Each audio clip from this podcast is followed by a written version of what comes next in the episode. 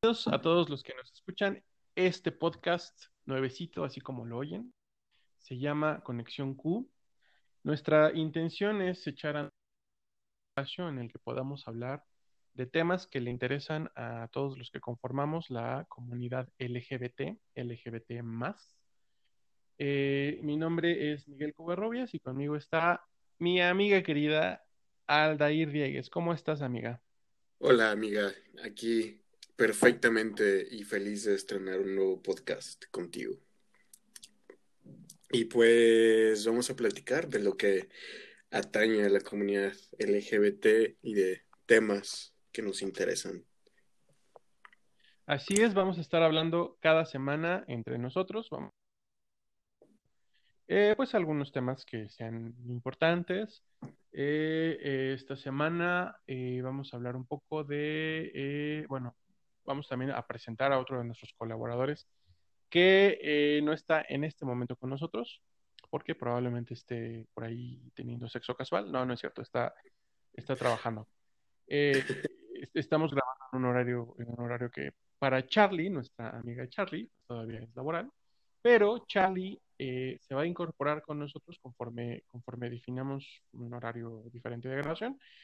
Y a Charlie lo van escuchando eh, hablar sobre recomendaciones eh, de carácter más bien pues geek y otaku.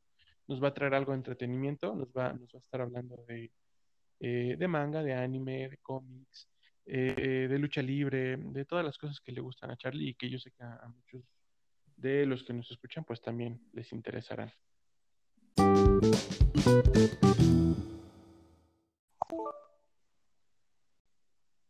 Y Charlie nos tiene un par de recomendaciones para pasar el tiempo durante la pandemia. Nos va a hablar un poco de... ¿De qué, Charlie? Hola, buenas tardes, auditorio, y buenas tardes, Mike. ¿Cómo te encuentras? Muy bien, gracias. ¿Tú qué tal? Bien, aquí ya sabes, encerrado en casa, como todos deberíamos de estar. Así es. Así que, así que para empezar, ¿qué tal si les recomiendo dos series de anime? Como saben, el anime tiene géneros específicos para la, bueno, sobre comunidad LGBT, se llaman yaoi y yuri. En el caso del yaoi se refiere a animes protagonizados por este, parejas este, gay, conformadas por dos chicos. En el caso del yuri son las parejas conformadas por dos mujeres. Así que tú cuéntanos, Mike, ¿cuál prefieres? ¿Por, por cuál empezamos? ¿Chicas o chicos? A ver, cuéntanos del Yuri que nos vas a hablar hoy. Claro que sí, es un Yuri que se ha vuelto muy popular en estos últimos tiempos. El nombre es Citrus. Es un anime reciente del 2018 que tiene como protagonista a una chica llamada Yusu. Yusu se muda a casa de, su nuevo padre después del matrimonio de su madre. Allí ella se transfiere de escuela a una escuela para, para mujeres, donde empieza a tener problemas con la presidenta del consejo llamada Mei pero lo que ella no sabe y es donde se va a complicar todo es que realmente May es su nueva hermanastra. Y no solo eso, sino todo se complica cuando la misma noche en la que se mudan, May besa a Yusu sorpresivamente en su cuarto. qué escándalo. Ah, esta serie, como os digo, se ha vuelto muy popular entre los fans del anime Yuri. Cuenta con 12 episodios. El soundtrack es muy bueno, deben escuchar el opening y el ending, simplemente son otra cosa, la verdad. Esta serie es muy digerible, o sea, tiene bastante, para tener varias como partes en 12 capítulos están bien contados. Y el anime, bueno, no el anime, pero el manga llegó a México a través de Kamite. Actualmente van como en el quinto, en el quinto tomo de la, de la serie y se puede conseguir en cualquier punto de distribución de Kamite y en algunos puestos de periódicos. La serie, como os digo, ya tiene años, como dos años aprox, y vale la pena. O sea, realmente se las recomiendo. Y en el caso del yaoi, los chicos, yo les voy a, les traigo la recomendación de una serie llamada Given. Esa serie es más reciente, de hecho, no tiene mucho que salió en el 2019, me parece a finales. Igual cuenta con 11 capítulos, uno menos que Citrus, esta, bueno, este manga originalmente lo escribió una autora. Bueno, para los que no sepan, por lo regular el yaoi es escrito por mujeres. Así que bueno, bueno, pero bueno, esta serie trata sobre una boy band de rock. Es, empieza con un chico llamado Bueno, ay, perdón, Bueno Maya, que, que, es guitarrista, es un guitarrista prodigio, por así decirlo. Disfruta y vive la música. Y, es, y toca en una banda llamada The Seasons. Perdonen el ruido, compañeros, es que estoy en el balcón de mi casa. Ah, todos entendemos que todos estamos haciendo trabajo desde casa. Sí, el home office. Pero bueno, esta banda de Seasons está conformada por él, por este joven y por otros dos, ya mayores, de hecho son universitarios. Y todos le da un vuelco cuando llega, cuando un chico de su clase, llamado Mafuyu, no, no es cierto, de otra clase, le pide que por favor le afine las cuerdas de su guitarra. Cuando Mafuyu Sato, un chico de la clase de al lado, le pide arreglar sus cuerdas para su guitarra. entre conversación, este chico Mafuyu empieza a seguir a Buenomaya por todos lados, incluso al estudio de grabación, y entonces se convierte en el nuevo guitarrista de la, pues sí, de la banda. Ya posteriormente, este, todo se da un, vuelco cuando la chica que quiere andar con el protagonista le comenta que Mafuyu realmente es gay y que anduvo con un chico que se suicidó. Entonces, pues le comenta esto a manera de advertencia. Esta serie también, o sea, ha, causado demasiado revuelo, más que nada porque es como algo muy fresco en el yaoi. Por lo regular, todas son como series muy, con una estética muy pastel, por así decirlo, o sea, colores muy rosas, azules, y la historia suele ser muy dulce. Esta es como más, pues más así, más, más tranquila, más digerible también. Son chicos de prepa, descubriendo, pues sí, o sea, su sexualidad, por así decirlo, bueno, en el caso de nuestro protagonista.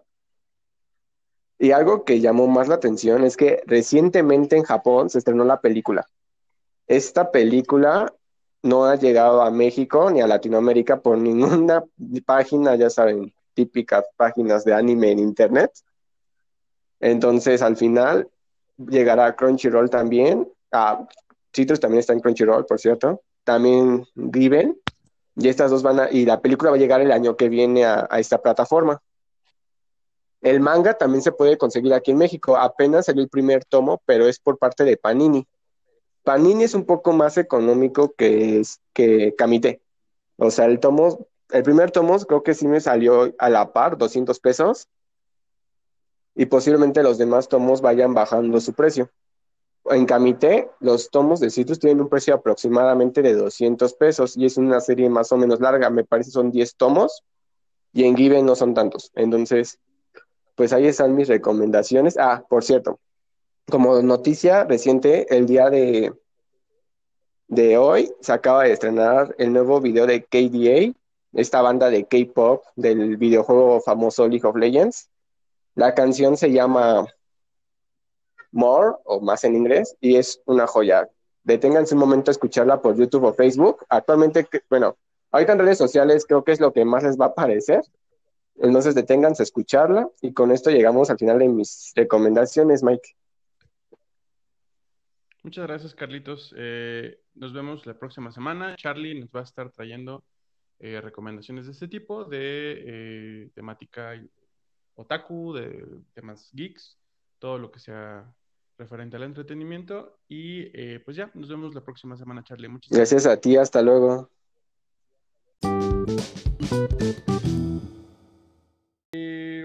¿De qué más vamos a hablar hoy, amiga? Eh, hoy vamos a hablar, bueno, nuestro primer podcast está, va a estar dedicado a dos temas que guardan una relación entre sí, el sexo casual y las enfermedades, infecciones de transmisión sexual. Y dígase que vamos a hablar de, de este sexo casual no con una perspectiva moralista ni de juicios, sino sino desde la confianza de hablar de cualquier tema de apertura, de quitarnos los tapujos y de quitarnos los estigmas y toda la pena que existe entre aquellos que lo, entre aquellos que lo practican, para que se le pueda dar un trato digno, responsable y que pueda existir, que se puedan tomar medidas de protección, no sea, no solamente de protección este, para la prevención de enfermedades, sino puta madre. se escuchó algo. Eh, sino también pues medidas porque medidas de seguridad personales, ¿no?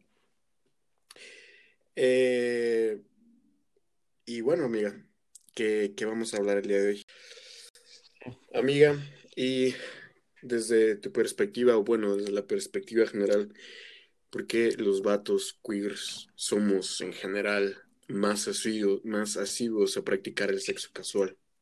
Más cómodo y además porque eh, el sexo casual, al estilo, eh, al estilo que lo practicamos los hombres gays o los hombres queer, como dices, eh, pues tiene mucho que ver con la clandestinidad. Eh, la, eh, no, no, no olvidemos que a pesar de que las condiciones actualmente en, ciertas, en ciertos lugares, en ciertas latitudes, eh, pues sean mucho mejores y de mucha más apertura para la comunidad gay, estamos, a- y, y- y- y quiero hacer un paréntesis aquí, estamos hablando de, eh, de la comunidad gay en este momento, porque esa es nuestra experiencia. Nosotros somos un par de eh, vatos gays, es muy complejo. Eh, bueno, lo que quiero decir con queer en este momento, eh, me estoy refiriendo a un término eh, paraguas, como diríamos en inglés, un umbrella term, para eh, como englobar a un, un cúmulo de identidades que tienen que ver con la, con la identidad sexual. No tanto con la identidad de género, aunque también el queer tiene que ver un poco con la identidad de género. Pero bueno, en este momento, en este contexto, a lo que me refiero con que somos un par de vatos queers es que yo soy un hombre gay, cisgénero, vivo en la Ciudad de México. Ese es mi contexto y desde ese contexto eh, puedo decir que, eh, o puedo hablar de eh, cómo se da la práctica del sexo casual para nosotros, los hombres gays. Eh, dice mm, Gabriel J. Martín, autor de, varios libros ya, ya bastante relevantes para la vida gay o, la vida queer eh, en, en ciudades como la nuestra y como ciudades de España también, porque él es de allá. Eh, dice él en, en un- algunos de sus, eh, de sus videos de YouTube, porque entre otras cosas también tiene un canal de YouTube, y eh, bueno, y quizá lo ubiquen por el que creo que toda, el que creo que es su libro más popular ahorita, que es Quiérete mucho maricón. Es un libro que ya tiene un par de años en, el- en- las librerías, un manual de la vida gay. Bueno, sin más preámbulos, dice Gabriel J. Martín que eh, las prácticas de sexo casual entre hombres gays pues se dan justamente eh, a- al margen de la sociedad, de- de- dentro de la clandestinidad porque eh, pues las condiciones así lo dictaban, ¿no?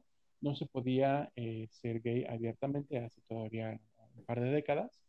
Eh, las cosas, si bien han ido mejorando en ciertos centros urbanos, como es el caso en cierta medida de la Ciudad de México, pues eh, sigue, sigue existiendo, siguen existiendo impedimentos para que mucha gente, probablemente la mayoría de las personas gays, y, y, y LGBT en general, pero bueno, gays, eh, pues tengan que mantenerse en el closet. Y, y, entonces al mantenerse uno en el closet, pues también sus prácticas sexuales se mantienen en el closet.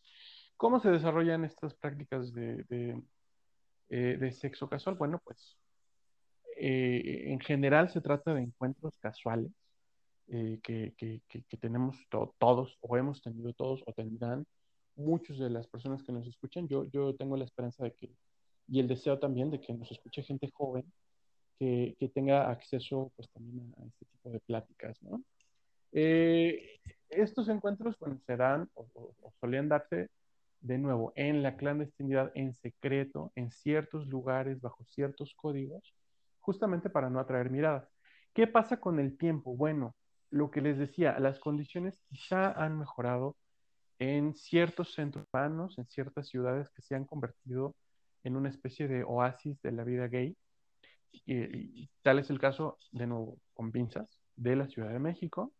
Eh, y entonces, bueno, podríamos preguntar por qué si las condiciones han mejorado, eh, seguimos eh, en estas prácticas, ¿no? Bueno, como les decía al principio, es una práctica, son prácticas cómodas, son prácticas, ¿no? O sea, eh, digamos que tenemos acceso a, eh, a, sexo fácil, eso es, es, es sexo fácil y además sexo sin compromisos, y eso a, muchas personas les agrada. Entonces, pues, ¿por qué no echarlo a andar? ¿no? ¿Por qué no aprovechar que se, una práctica que se desarrolló dentro de la, de la marginalidad, de la marginación, pues más bien creo yo que de cierto modo nos la reapropiamos y la convertimos en un estándar de nuestra actividad sexual.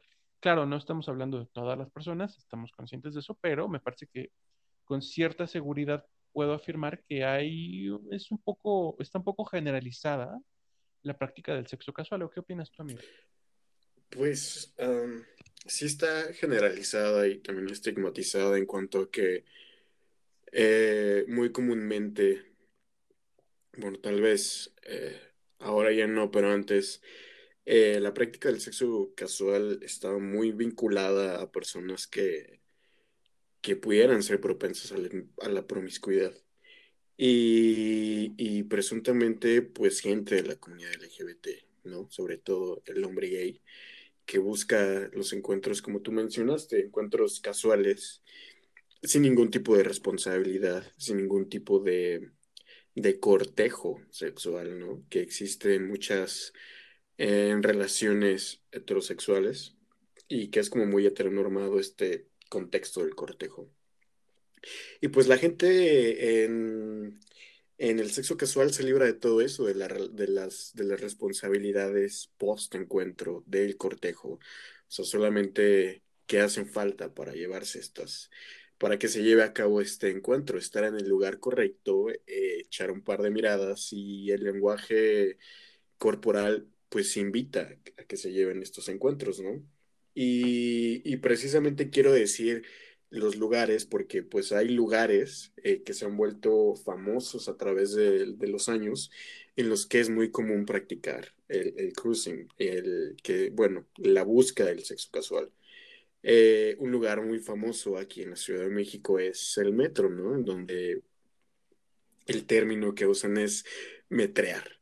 Y metrear es, pues, prácticamente subirte a los, al vagón del metro a cierta hora del día, en ciertas estaciones, en cierto vagón, porque sabemos que se desarrolla usualmente en el último vagón del metro y en donde y, en donde solamente bastan unas miradas eh, unas miradas el, el, lenguaje corporal que invita a que se lleven a cabo estos encuentros no y el, el metro es uno de muchos no por nombrar eh, lo he escuchado bueno nunca lo he vivido pero me, han, contado, que existe por ejemplo en Seúl no un camino el, el famoso camino verde en donde acude pues toda la comunidad universitaria LGBT a tener encuentros de todo tipo entre la maleza, ¿no? Entre ahí los arbustos y todo eso. O lugares como la Ciudadela, que está por Valderas, si no me equivoco, o incluso en la Alameda de, de Bellas Artes, que ocurren este tipo de encuentros, obviamente la mayoría no a la luz del día, y donde la gente busca el sexo casual. También las apps de ligues, que son famosísimos y son altamente recurridos en nuestra comunidad. Y pues bueno, ya existen además otros lugares que tienen incluso este, publicidad y, te invitan y cobras y pagas por entrar y, tienen lugares seguros en donde no te van a cachar, en donde no va a ocurrir nada que tenga que ver con la justicia, porque muchos de estos, muchos de estos encuentros pues pueden ser ser mal vistos por las personas que pudieran verlos eh, accidentalmente, claro, y pues que pudieran invitar a que existiera alguna intervención de, no sé, de algún policía judicial o lo que sea, ¿no? Que pudiera extorsionar a estas personas. Entonces, bueno, existen estos lugares que se consideran relativamente seguros, en los que son lugares que eh, con una buena planeación en un lugar eh, se vuelven lugares para que la gente entre, pague cierta cuota y dentro se tenga infinidad de encuentros casuales en una misma noche, tales como saunas, bueno, hay un sauna muy famoso que está en Polanco, creo, Anzures, no recuerdo su nombre. Eh, el Sodoma, Miguel. El Sodoma, Sodoma, Sodoma, bueno. Eh, y pues bueno, pues estos lugares se han vuelto un lugar seguro para ir a practicar los encuentros casuales y me parece que son muy muy recurridos por la comunidad LGBT, en cuanto a, que ésta busca pues lugares seguros, ¿no? Y también pues hablar de que eh, sexo seguro pues el que no se practica todo sexo conlleva un riesgo, ¿no? Incluso desde los que dicen, no, pues es que me metí con tal güey y terminé asaltado. No, pues que me metí con tal, este, eh, con tal persona en tal lugar y que me contagia tal cosa, ¿no? Entonces, pues claro que a pesar de que últimamente se han abierto espacios seguros y que se han creado espacios seguros, porque pues no son gratis, ¿verdad? Se tienen que crear y tiene que haber alguien detrás de ello, eh, pues, pues pueden pasar este tipo de cosas, porque finalmente tú no conoces a la otra persona, ni, probablemente nunca intercambiaron palabras, eh, entonces pues hay sus riesgos, ¿no? Y son riesgos que existen pues en la comunidad LGBT, tal vez en las relaciones heterosexuales pues no, no, se ven tanto, o bueno, no quiero decir que no existan o que sean exclusivos de este lado, pero pues eh, me parece que sí, que sí son menos, ¿no? Y bueno, pues todo eso nos lleva ¿Y sabes qué? Dime, amiga. Ay, perdona, te, te, interrumpí. Qué bueno que mencionas lo de las relaciones eh, heterosexuales, de cómo son diferentes, porque además hace rato mencionaste una cosa que es muy importante y que también menciona Gabriel J. Martín Dice Gabriel que eh, a muchas personas gays, sobre todo de cierta edad, yo, diría que de mi edad o incluso de tu edad para abajo, o, bueno, no, no, para arriba, perdón.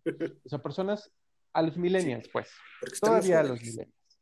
Y a los millennials, a, los que estamos jóvenes, todavía a los millennials tempranos, a los centennials, no quiero generalizar, pero me parece que ya no tanto, pero todavía a los millennials, pues se nos robó de cierto modo nuestra adolescencia, ¿no? Entonces, como teníamos que estar en el closet, como, como no sabíamos ni para dónde darle, como, como teníamos que estar como escondiendo cómo éramos verdaderamente, pues nosotros no vivimos esta parte de tejo, de, de, de sal y agárrale la mano y cómprale una flor y invítalo, invítalo al cine y pregúntale si quiere ser tu novio, ¿no? Seguramente habrá mucha gente que sí lo haya hecho así, perfecto, pero a muchas personas de nuestra edad y, mayores, pues para nosotros es una cosa completamente eh, ajena, ¿no? Entonces, claro, que teníamos que saltar directo a, pues, lo que nos trujía, que pues, era el sexo.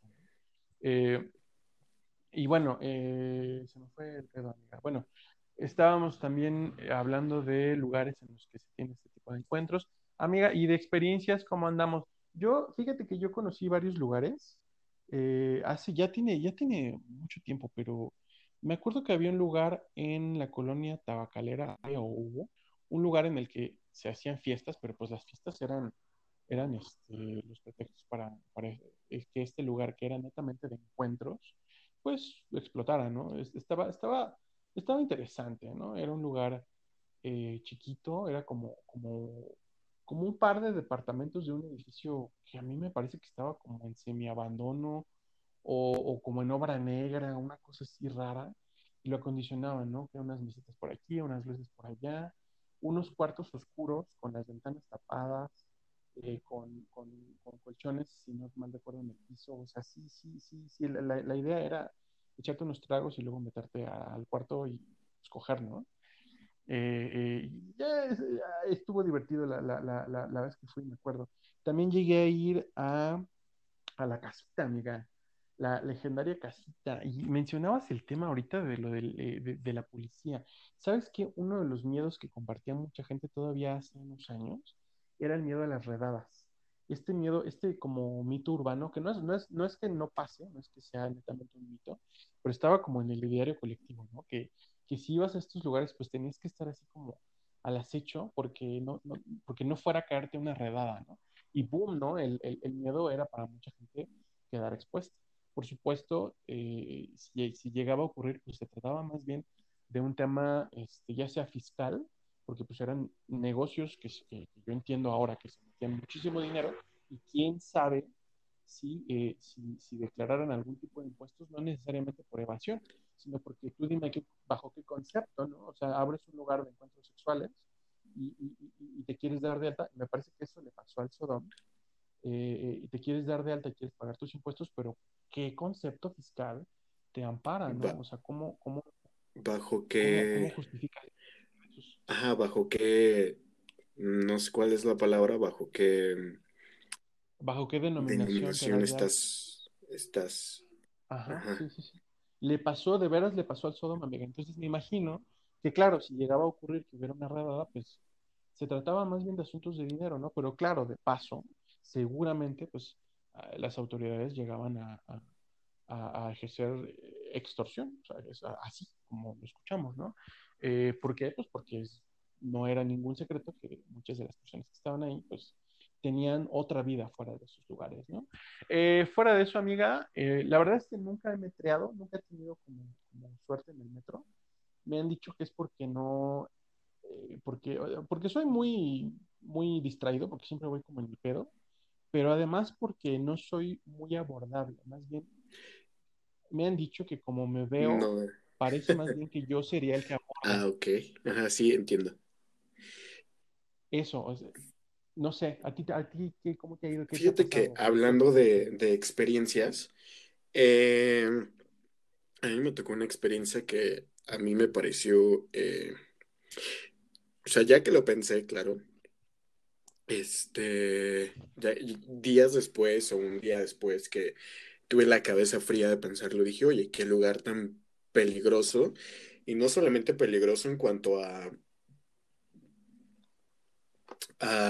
pues este, que te pueda pasar algo que atende con tu vida, ¿no? Además de eso, pues e, la cantidad de, segura, de seguramente infecciones de transmisión sexual que pululan por ahí o, el riesgo que tú corres, este, pero bueno, eh, voy a platicarlo. Eh, sucede que una vez con unos amigos, yo estaba en estos bares antros muy conocidos de la calle República de Cuba, y lo que sucede es que habíamos llegado muy tarde a estos lugares, entonces llegamos, no sé, como a la una de la mañana y pues nos duró muy poco el desmadre, ¿no? Nos, nos habrá, durado si acaso unas dos o tres horas, entonces apenas tras la fiesta.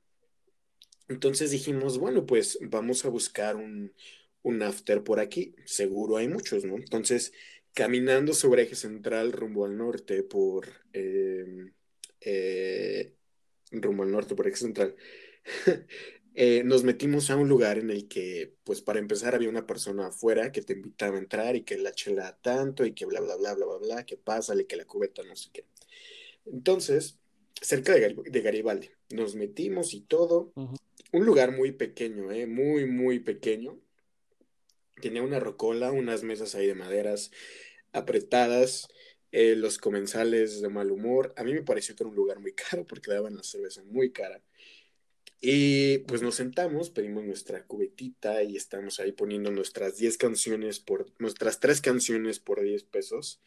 Y estábamos que jiji, jajaja, ¿no? La cosa es que nos dan como aproximadamente las 4 o 5 de la mañana y el lugar baja sus cortinas. Entonces, una vez que el lugar baja sus cortinas, ese lugar se volvió eh, una gama de, narcotráfico y de sexo casual. Y arriba de ese lugar en el que nos, en el que nos metimos, subías tú por unas escaleras y había para un lado un cuarto oscuro y para el otro estaban los baños, ¿no? Entonces, pues en el morbo, en el todo eso, en el que la gente llama, en el que comúnmente se conoce como la puti vuelta, mi amigo me invita y me dice, mira, vente, vamos, vamos a este lugar oscuro. Entonces nos metimos a este lugar oscuro y era prácticamente como eh, la bodega del lugar. O sea, estaba lleno de, de, este, de cartones de cervezas y de cajas y bla, bla, bla. Pero, pero entre todo ese mundo de gente, la gente estaba fumando piedras, estaban drogando, vendían drogas de todo, de todo tipo y teniendo sexo casual. Obviamente, como yo soy una mustia y lo peor, pues me, asusté y me bajé y me empecé a tomar mis chelas con mi, con mi rocola, ¿no? Entonces, recuerdo muy bien que cuando yo pasé por ahí, eh, las manos te tocaban por donde sea, o sea, yo sentí que me metieron las manos en el culo, te agarraron todo, o sea, todo. Para empezar, yo tenía como unos como unos 22 años, yo creo. O sea, ya tiene un buen rato. Y yo dije, güey, ¿qué es esto, no? Eh, abajo, pues, bajamos, conocimos, conocimos gente y así gente como, como sin nada, eh, metiéndose líneas de coca y yéndose a coger. Y, y, para mí, o sea, para mí era una experiencia completamente nueva. eh, debo decir que pues yo empecé como mi vida de salir y de conocer gente pues ya ya un poco grandecito, ¿no? Tenía 22, 23 años, cuando ahora pues puedes ver a los centennials salir y expresar su, eh, su, sexualidad desde los 17, 18 años, ¿no? Que yo he visto que cada vez ocurre más temprano. Y bueno, para mí era algo nuevo y yo, yo, yo tenía un trabajo y yo me podía pagar todo ese tipo de cosas. Para mí sí me causó cierta impresión, ¿no? Entonces yo dije, wow. Obviamente ya después conoces otros lugares que no son tan de encuentro, pero son lugares como, como muy conocidos como La Purísima, el Marrakech, donde pues puede ocurrir el beso casual con una persona, ¿no? Que probablemente sea lo más cercano que yo ya tenía al sexo casual. Y em, pues bueno, se volvieron lugares seguros donde tú podías tomar a un hombre de la mano, podías besar a un hombre sin que sin que hubiera miradas o sin que hubiera juicios ni, ni, te, sintieras violentado, porque pues a quién no, digo, a mí me ha, me ha, sucedido que alguna vez tuve un novio y caminé con él de la mano por la calle y no falta quien te grita, putos, ¿no? Sí, claro, claro, todavía. todavía sucede, ¿no? Entonces, pues además de ser eh, lugares para sexo casual, pues se vuelven lugares eh, seguros, donde pues te sientes seguro expresando tu sexualidad y jotear y cantar canciones de Gloria Trevi, lo que sea, ¿no? Em, y bueno, esa es una de mis experiencias que, que en su momento más, más me impactó, ¿no? O sea, que se te acerque alguien y te diga, mira, con esta piedra de 100 pesos vas a coger y vas a coger, uff, y yo así como de, ah, ok, ¿no? Este pero bueno, o sea, hay gente que lo practica y practicar eso bajo los efectos, practicar el sexo casual bajo los efectos de ciertas drogas, pues es, este, pues te desinhibe, ¿no? Saca, saca tus, tal vez tus pasiones más bajas y se vuelve un factor de riesgo para lo que ya sabemos que son las enfermedades o las infecciones de transmisión sexual. ¿No? Que es algo que... Y de esas también... Eso, es, de eso, eso también, también queremos hablar el día de hoy. Nada más, rápido, respóndeme una duda, porque ahorita me surgió. Si, si, si, si yo me voy al antro y conozco a un güey y esa misma noche nos vamos al hotel y cogemos, ¿cuenta como sexo casual? Pues sí, ¿no? Porque estás conociendo a toda una persona ese día y ese día estás teniendo sexo y y pues sí, pues yo diría que sí entra dentro sexo casual, ¿no? Digo, probablemente, probablemente después del sexo casual surja una relación, probablemente no, pero en ese momento pues sí fue sexo casual porque no fue como planeado o no fue con alguien que conocieras previamente. Entonces yo diría que sí, entra, entra, entra dentro del concepto de sexo casual. Que incluso, eh, digámoslo así, o sea, el sexo casual, así como tú lo planteas, de que se conocen en un bar, toman juntos y se van a un lugar a coger. No solamente pasa dentro de nuestra comunidad, o sea, también pasa dentro de la comunidad, este, pues, heterosexual. Eh, le pasa, claro, a los heteros, sí, sí, sí. Sí, pues es, como el... El, el, el, buen extent. El famoso. Exactamente. Y, y, la famosa anotación de los heteros. Ándale, ándale. Y es muy común que, bueno, yo tengo amigos que se sabe que solamente van al antro a ver qué encuentran, ¿no? Y es válido.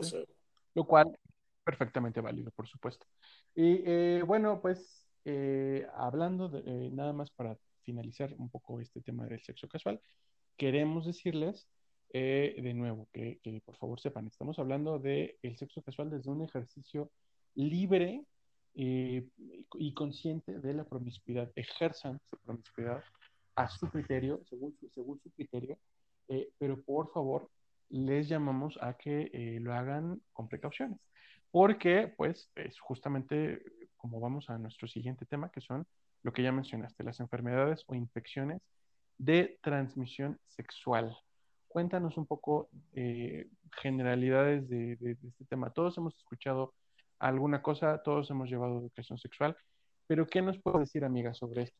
Desde sobre las enfermedades de, transmisión sexual. Bueno, eh, pues para empezar es una gama muy amplia de infecciones o eh, enfermedades de transmisión sexual, dígase enfermedades porque a veces pues, son, son enfermedades que pasan a, tener un curso crónico, eh, como la sífilis, como el VIH, pero pueden ser infecciones de transmisión sexual, eh, como muchas otras que pueden tener una resolución fácil y efectiva. Pero bueno, hay toda una gama, ¿no? Desde que tú tienes la gonorrea, la clamidia, el herpes genital, el virus del papiloma humano, el sífilis y pues por supuesto el VIH. Eh, es una amplia gama de enfermedades y una amplia gama de síntomas que lo importante que debemos de saber es reconocer cuando algo no está bien dentro de, dentro de nosotros y saber que eso que no está bien requiere una atención profesional porque puede tener un buen desenlace si se, si se diagnostica y si se trata a tiempo. Tenemos pues enfermedades muy comunes como eh, la gonorrea eh, y la clamidia, pues que causan uretritis, ¿no? Uretritis es la inflamación de la capa interna que recubre la uretra, es decir, el, tubito que baja desde nuestra vejiga, pasa por nuestro pene y pues desemboca en, eh, pues es en el meato urinario y pues por donde haces pipí, vaya. obviamente no es exclusivo a los hombres, también las mujeres pueden tener eh, gonorrea, clamidia, uretritis infecciosa, que, bueno, me gustaría saber que dentro de nuestras escuchas puede haber mujeres de la comunidad LGBT. Y bueno, espero que sí. Los síntomas, pues, eh, obviamente es una descarga a través del meato urinario que puede tener un olor fétido, desagradable. La descarga puede ser este, de un color amarillo verdoso y una sensación obviamente ardorosa al orinar o un picor constante en, el meato urinario, que es esta abertura por donde hacemos, eh, por donde orinamos, vaya. Y bueno, en los hombres puede presentarse también como una, sensación de, pesadez en el escroto. Este tipo de uretritis infecciosa, pues es una de las más comunes de transmisión sexual eh, obviamente sucede cuando eh, ocurre el sexo, ya sea eh, vaginal o rectal, y se está en contacto con una persona que, está, que tiene la infección, ¿no?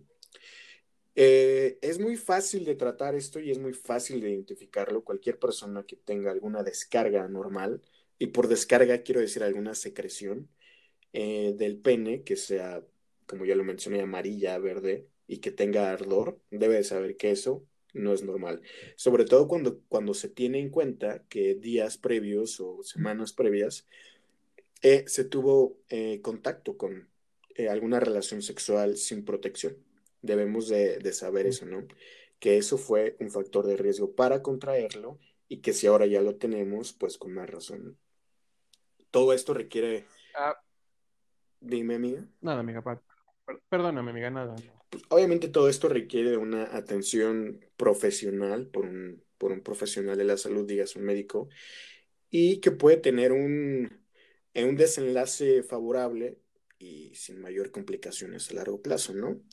Eh, obviamente el tratamiento pues será antibiótico y aquí quiero hacer la pausa que, que me doy el derecho de, pues decir, bueno, no el derecho, o sea, bueno, que puedo platicarles esto pues porque de formación pues soy médico. Entonces, pues acérquense con un doctor sin pena, sin... El doctor no debe tener ningún tipo de juicio contra ustedes, ni debe de formular ningún tipo de juicio, ni y los debe de atender siempre con ética profesional de decir, pues a mí no me importan los factores de riesgo que haya tenido esta persona, yo solamente atiendo al problema con el que está acudiendo a mí.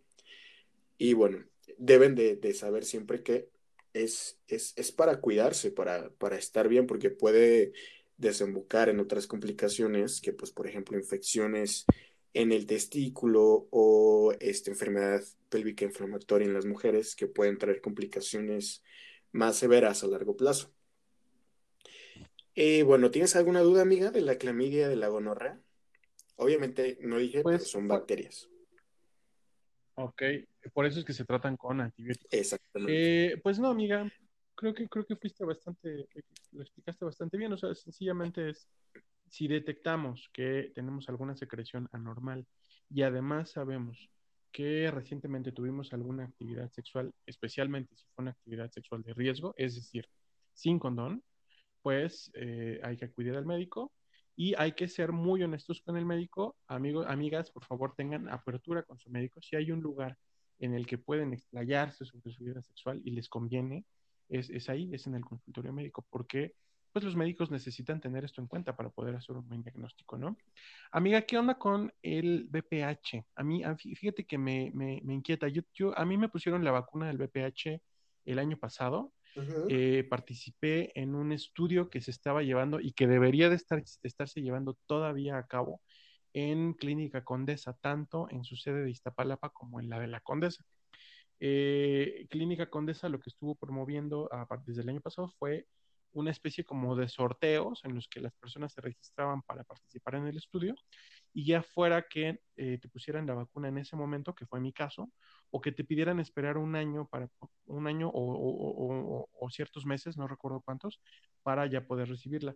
Eh, a cambio de, claro, que, eh, que participaras en este, la estadística, ¿no? En que un año después todavía digamos que te reportaras para poder hablar también de tu estado de salud y, para verificarte.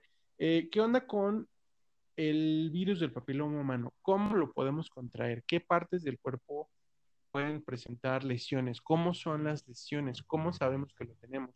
¿Cómo podemos detectarlo si es que no tenemos signos? Y sobre todo, o la que a mí me parece muy importante, es quiénes pueden solicitar una vacuna y por medio de qué instituciones?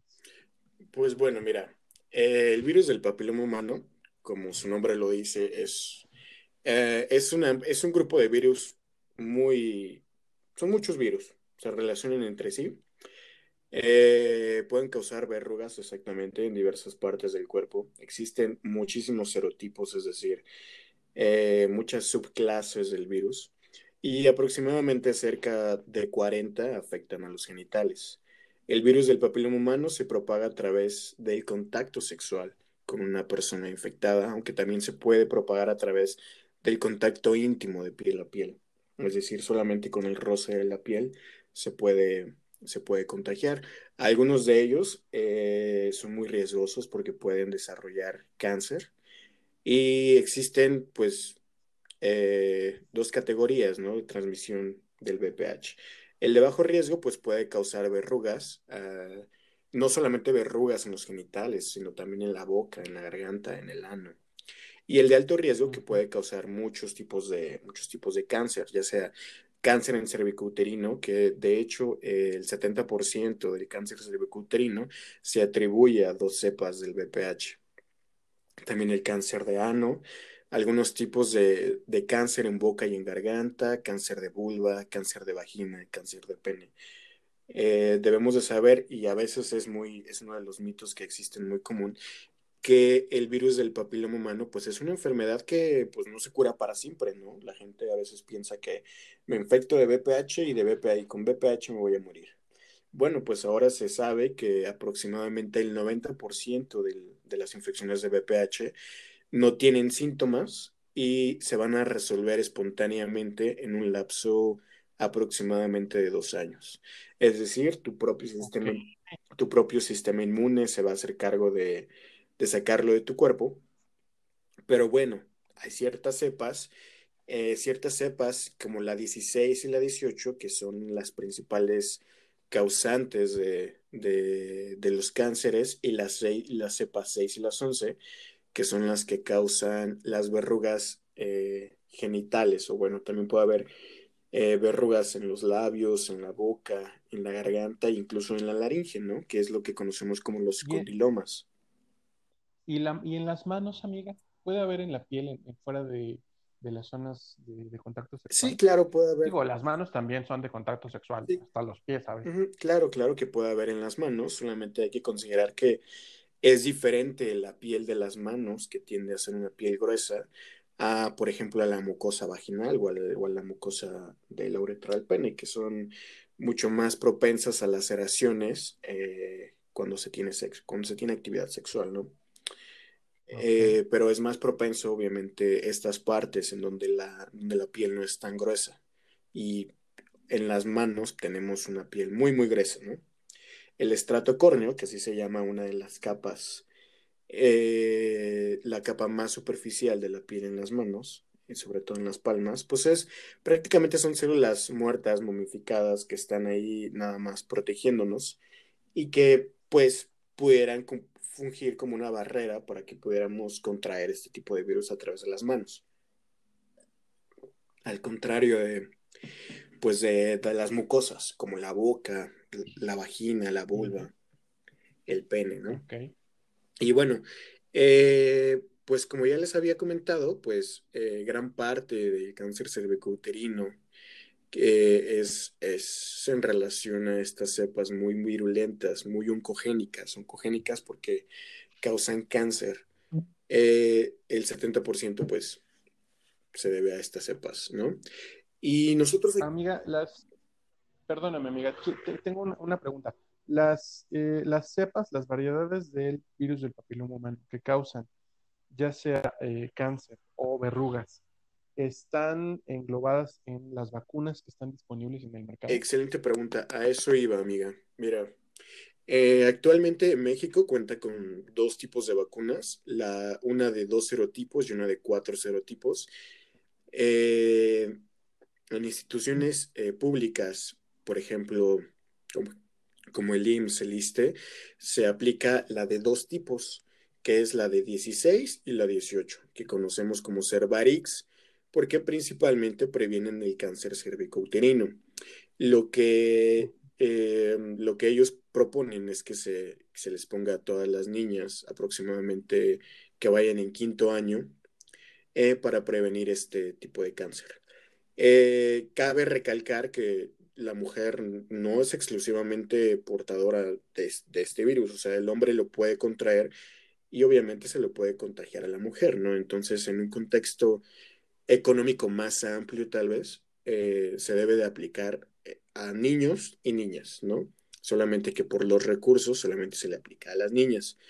Ahora, también existe la vacuna que se llama Gardasil, que contiene el 6, el 11, el 16 y el 18 tanto las cepas que causan cáncer como las cepas que causan las verrugas, ¿no? Eh, esta vacuna a mí me parece que no se encuentra disponible en el sector público, pero en el sector privado sí se encuentra y se recomienda para hombres y para mujeres. ¿Cuál es la edad perfecta para ponerse la, la vacuna antes de que se tenga, antes del inicio de la vida sexual? Aquí en México se considera que una niña de quinto año pues no tiene vida sexual, ¿no? Una niña de aproximadamente 10, 11 años. Pero lo, lo bien hecho sería que cualquier persona, niño o niña, se la pusiera antes de que tenga contacto sexual. Y se pone en dos dosis en los niños, eh, una al mes y una a los seis meses. En los adultos hay un estudio que dice que incluso eh, puede ser efectivo en las personas hasta los 45 años, pero aquí ya se necesitan de la aplicación de tres dosis. Una, la inicial, una al mes y una hasta los seis meses. Obviamente estamos hablando de estudios que se encuentran actualmente pues en desarrollo. No, no existen datos que digan si, si realmente disminuyó la causa de cáncer en mujeres adultas porque pues apenas están, están desarrollando, apenas estamos en el procesamiento de la información y obviamente estos estudios pues requieren mucho tiempo para que pues se puedan dar datos confiables acerca de, la utilidad y la eficacia de las vacunas. Eh, pero, mira, por ejemplo, en Estados Unidos se calcula que el 25%, de la, el 25 de la población ya se encuentra vacunada. Y es que aparte en Estados Unidos cuentan con una vacuna que cubre eh, nueve serotipos, más serotipos que también se considera tienen un riesgo oncogénico, es decir, de producir cáncer, que aún no tenemos acá en México, ¿no? Pero bueno, espero que con nuevas eh, medidas de salud se obtenga esta vacuna no navalente y la tengamos en disponible en México, tanto para niñas como para niños. Y entonces, pues el cáncer cervicouterino y todos los que le y todos los que ya mencionamos de vulva, de vagina, eh, de pene, de recto, pues también entran al cuadro de los, de los cánceres altamente prevenibles por este tipo de, por este tipo de virus, de virus. Y bueno, también quiero recalcar que uno de los mitos es que es una enfermedad que, que no se cura. Y bueno, hay un estudio que dice que en el 90% de los casos nuestro cuerpo lo saca, eh, lo resuelve espontáneamente y solamente un 10% de las infecciones persiste y causa problema, ¿no? Ok, es bueno saberlo, amiga. ¿Y qué onda con el VIH, que todavía me parece que es, eh, pues, la enfermedad? Mm, mm, mira, no quiero, no quiero decirlo así, pero lo voy a hacer, ¿no? Es, me parece que todavía es la enfermedad más temida, eh, a pesar de que eh, muchas de las personas que viven con VIH, pues, justamente llevan vidas perfectamente normales gracias a la toma de antirretrovirales, ¿no? Pero todavía tiene como la peor reputación el VIH, ¿no? ¿Qué, onda con esa? ¿Qué te parece si antes de hablar del VIH y le podemos dar tal vez un trato más amplio y más exclusivo al VIH en otro, en otro episodio? ¿Qué te parece? Y ahorita hablamos de la sífilis. Ah, sí, sí, sí, perfecto, amiga, perfecto, perfecto, me late. Mira, ahorita... Jalo. Eh, bueno, hay que saber que la sífilis y el VIH son enfermedades, no son hermanas, porque una es causada por un virus y la otra por una bacteria, pero son enfermedades que van muy de la mano. Cuando nosotros detectamos que una persona tiene VIH, tenemos que buscar intencionadamente sífilis y viceversa. Si alguien tiene sífilis, hay que buscarle VIH. Eh, bueno, el VIH es una enfermedad de transmisión sexual que se puede volver crónica, causada por una bacteria. Infecta comúnmente eh, pues el pene, eh, la vulva, la vagina, pero los genitales, vaya, pero también puede afectar los labios, la boca, el ano y afecta a hombres y mujeres. Eh, esto es por contacto casi exclusivamente sexual, pero también puede pasar a través de la madre al bebé durante el embarazo. Ok. Y bueno, eh, ¿qué sabemos? Es una bacteria que entra a nuestro cuerpo a través de alguna abrasión que hayamos tenido en algún lugar, ya sea, tú sabes que el sexo puede causar eh, microlesiones, ya sea en la mucosa anal o genital o uretral, y bueno, la bacteria va a entrar por ahí, ¿no? La, y se va a diseminar con una velocidad extraordinaria y va a llegar incluso hasta el líquido cefalorraquídeo muy pronto. Entonces, la, etapa, la etapa temprana de la sífilis y la lesión característica y el que a veces mucha gente habla de ella con mucho, uh, es, pues es el, es el chancro, ¿no? El chancro es la, la, lesión primaria e inicial de la sífilis. Se caracteriza porque usualmente es una lesión única, es pequeña, redonda, con unos bordes elevados, eh, y característicamente es indolora, no duele. Y bueno, esta, esta lesión va a aparecer en el sitio en donde ha entrado la bacteria. Entonces puede entrar en el, por el pene, por la vagina, por la vulva, por los labios, por el paladar. Entonces hay muchos casos de chancros en lugares muy inusuales, pero aparece esta lesión en el lugar en el que en el que se inoculó, es decir, en el lugar en el que entró la bacteria.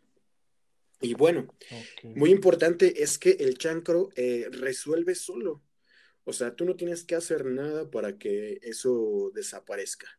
El chancro va a desaparecer solito al cabo de unas tres a cuatro semanas. Y bueno, eso hace pensar a muchas personas que, pues si no me dolió y se me quitó solo, pues ya estoy curado. Ya no tengo que hacer nada más pues ya, ya, ya me curé, ya pasó. Pero resulta. Oye, pero a ver, cuando, cuando yo detecto un chancro y después de, actividad sexual. Y, eh, y me voy a, tratar con un médico y le cuento, a ver, yo tuve sexo así y así y ahora tengo esto, el médico de todos modos me va a mandar algún tratamiento, aunque se sepa esto que nos dices que es una lesión que desaparece por sí sola. Claro, si, si tú le cuentas eh, a tu médico que te apareció esta lesión, que ya se quitó, y con un antecedente de, de mm, alguna actividad sexual de riesgo, pues bueno, el médico pues tiene de dos, ¿no? Puede indicar una, una, una prueba serológica que nosotros conocemos como BDRL, para identificar eh, anticuerpos contra, contra esta bacteria. Si es positivo, pues lo más, lo más probable es que se trate de una sífilis. Y si ya no tienes el chancro, pues eh, dentro del curso natural de la enfermedad, la sífilis pues tiene varias etapas. La sífilis se caracteriza y a lo largo de los años se le ha llamado como la gran imitadora. La gran imitadora porque pues los síntomas pueden simular otra variedad de enfermedades y pueden distraer al clínico para que dé el diagnóstico preciso. Pero bueno, este, la gran imitadora, eh, la sífilis, bueno, hay muchas enfermedades que se llaman las grandes imitadoras, ¿no? Pero bueno, la sífilis es una de ellas. Eh, tiene, tiene varios cursos. Existe la sífilis primaria, en donde aparece el chancro, la sífilis secundaria, en donde desaparece el chancro, pero pueden aparecer eritemas eh, generalizados en palmas y manos, que igual pueden desaparecer solos y pasamos a la sífilis latente, en la que pues no tenemos ningún síntoma, ningún signo, pero la infección sigue la infección sigue propagándose. Y tenemos la sífilis terciaria, que puede tener complicaciones muy severas, eh, como la neurosífilis, que en este caso puede aparecer en personas inmunocomprometidas y que es pues una, una invasión de la bacteria hacia el sistema nervioso central que puede causar eh, hasta convulsiones. Lo ideal aquí es que nosotros sepamos que un chancro indoloro que ha aparecido semanas o días después de un contacto sexual sin protección, pues es característico de sífilis que requiere un diagnóstico serológico, pero que también se puede ser un diagnóstico eh, clínico.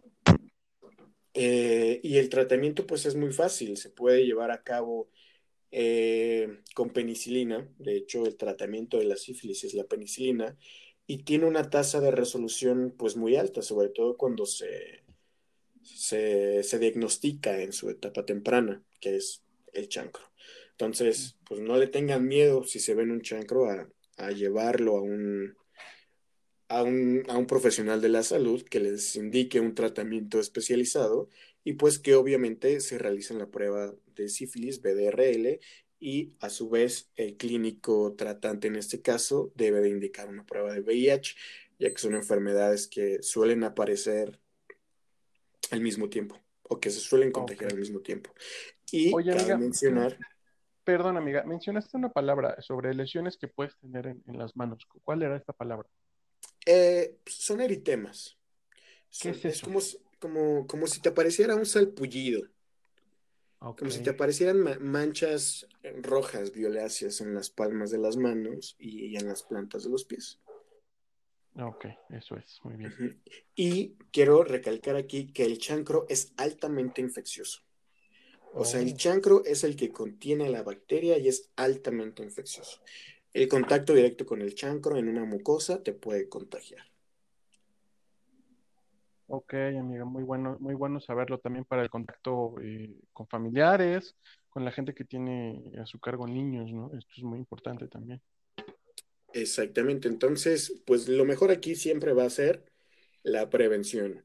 Pero si ya sucedió, pues que te dio un, que te dio unas de estas, una, una de estas enfermedades de transmisión sexual, pues lo mejor es que lo lleves con un profesional, se trate y obtengas pues una resolución sin mayores complicaciones, ¿no? Y aquí entra mucho el pudor del paciente en el que pues no tengan miedo, no tengan miedo al, a la crítica, al juicio y y atiendan a su salud. No le tengan miedo al éxito, amigas. Vayan y hablen de su vida sexual con su médico. Eh, y, Exactamente. Y además, bueno, yo, quiero añadir una cosa. Desde, esto es muy desde mi perspectiva personal, ¿no? Amigas, tranquilas. Todos hemos tenido sexo sin protección. Todos hemos estado expuestos a estas cosas. No quiere decir que, que debamos hacerlo, por supuesto pero eh, eh, quitémonos también el, estigma, ¿no? o sea, tranquilas todas, vamos a gozar de nuestra vida sexual y una parte, una parte importante de lo que nos va a llevar al gozo de la vida sexual, pues es, es, es, el conocimiento de la salud sexual. Entonces, con tranquilidad, con serenidad, hablen de estas cosas, tengan presente que si eh, tienen alguna de estas señales, puede tratarse de alguna de las enfermedades de las que ya hablamos, eh, eh, la sífilis, el VPH y ya hablamos de la gonorrea. ¿Ya? Ah, pues la gonorrea también. Ya, ya hablamos de la gonorrea y la clamidia. Y nos faltaría abordar unas más, pero ¿qué te parece si en el próximo episodio abordamos VIH y el herpes genital? Ah, claro, claro, sí, sí, sí. Por aquello de los fuegos labiales también. Exactamente. Sí, sí, sí, me late.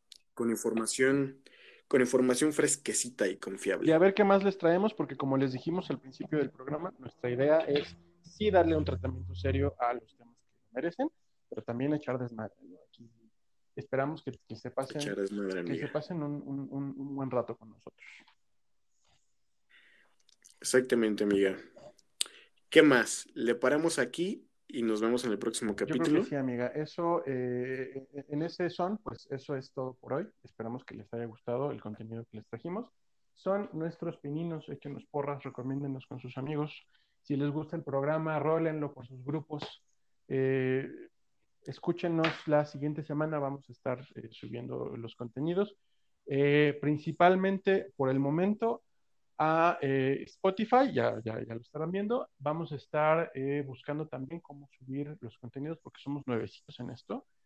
A Apple, a Apple o bueno, a iTunes, a eh, Google Podcast y probablemente voy a buscar la forma también de subirlos a iBox. Entonces, escúchenos. Nos pueden buscar también como Conexión Q. Y pues bueno, eso, eso, eso sería todo por el día de hoy. Yo soy Miguel Covarrubias. Yo soy Aldair Diegues Y pues bueno, gracias amigas. y, y nos vemos la próxima semana. Chao.